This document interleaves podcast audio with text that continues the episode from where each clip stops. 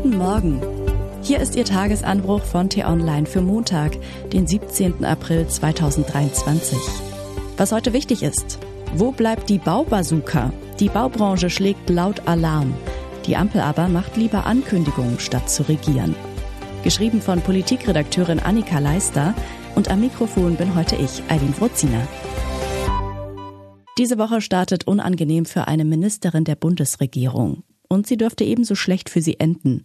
Denn heute stellt das Pestel-Institut eine Studie zur Wohnungsnot und den Folgen der hohen Mieten für die Generation 60 plus vor. Eine mächtige Gruppe, gerade auch an der Wahlurne. Das Institut schlug schon vorab Alarm. Seniorenwohnungen seien Mangelware Nummer eins. Deutschland steuere auf eine graue Wohnungsnot zu. Wenn nicht rasch gehandelt werde, drohe dem Land endgültig ein Desaster beim Wohnen.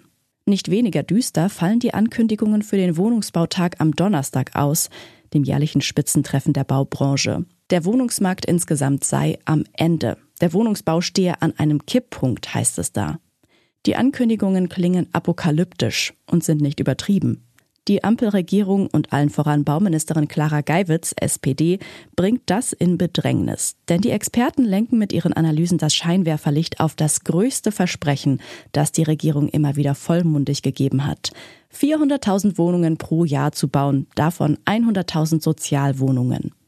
Die Zahlen sind im Koalitionsvertrag festgeschrieben. Das Bauministerium unter Geiwitz wurde eigens für dieses Ziel neu gegründet, Ressourcen umverteilt, die Trommel laut geschlagen. Volle Power, so das Signal. Der Bau bezahlbarer Wohnungen hat für uns allerhöchste Priorität. Die Ziele aber wurden im vergangenen Jahr weit verfehlt. Das große Versprechen bereits gebrochen. Schätzungsweise nur 280.000 Wohnungen wurden 2022 neu gebaut. Für dieses Jahr fallen die Prognosen noch schlechter aus. Statt Neubau Turbo ist Neubau Stopp angesagt. Reihenweise werden zurzeit geplante Bauprojekte auf Eis gelegt. Es trifft Privatleute wie große Gesellschaften gleichermaßen. Für die miserable Entwicklung gibt es mehrere Ursachen. Aufgrund der Inflation sind die Zinskosten für Bauherren stark gestiegen. Durch den Ukraine-Krieg sind außerdem die Kosten für Baumaterialien explodiert. Zur Ehrlichkeit gehört dazu, Bauministerin Geiwitz hat auf diese äußeren Faktoren keinen Einfluss. Sie muss die ohnehin hochgesteckten Ziele plötzlich unter sehr viel schlechteren Bedingungen erbringen. Allerdings passt sich Geiwitz auch nicht dieser Lage an. In Interviews klingt die Ministerin derzeit entweder hilflos oder als sei weiterhin 2021, das Jahr mit niedrigen Bauzinsen. Als Mittel, die den großen Umschwung bringen sollen, nennt sie nicht mehr als leere Schlagworte. Mehr Modulbau, stärkere Digitalisierung, mehr Roboter und Drohnen. Ferne Zukunftsmusik also. Was sonst helfen kann?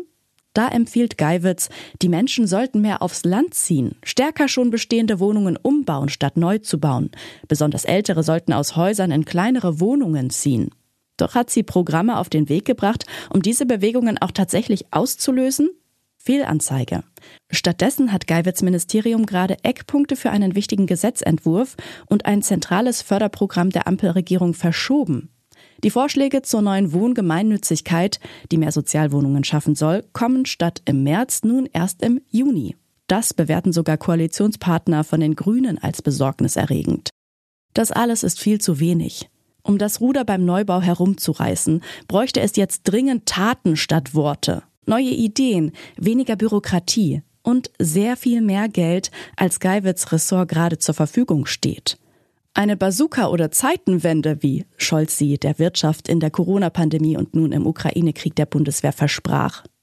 Doch bisher ist davon nichts zu spüren. Es bleibt bei immer neuen Ankündigungen. 2024 und 2025 wolle man an die Zahl von 400.000 neuer Wohnungen herankommen, sagt Geiwitz neuerdings. Und auch Kanzler Scholz betont, das Ziel bleibe bestehen. Wann es zu erreichen ist, da legt er sich aber lieber nicht fest.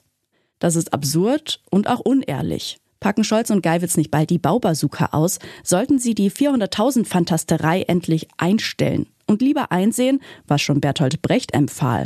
Wer A sage, der müsse nicht B sagen. Er kann auch erkennen, dass A falsch war. Was heute wichtig ist, die letzten drei Atomkraftwerke in Deutschland sind in der Nacht von Freitag auf Samstag abgeschaltet worden. Die Diskussion um Atomenergie ist damit aber noch nicht beendet, denn die Union will sie am Kochen halten. Aus Bayern forderte Ministerpräsident Markus Söder, CSU, am Wochenende, den Ländern die Macht zu verleihen, die Kernkraft auf eigene Faust weiter zu betreiben. Aussichtslos ist der Tenor bei Experten wie Regierungsvertretern unisono. Doch die Phantomdebatte dürfte weiterlaufen.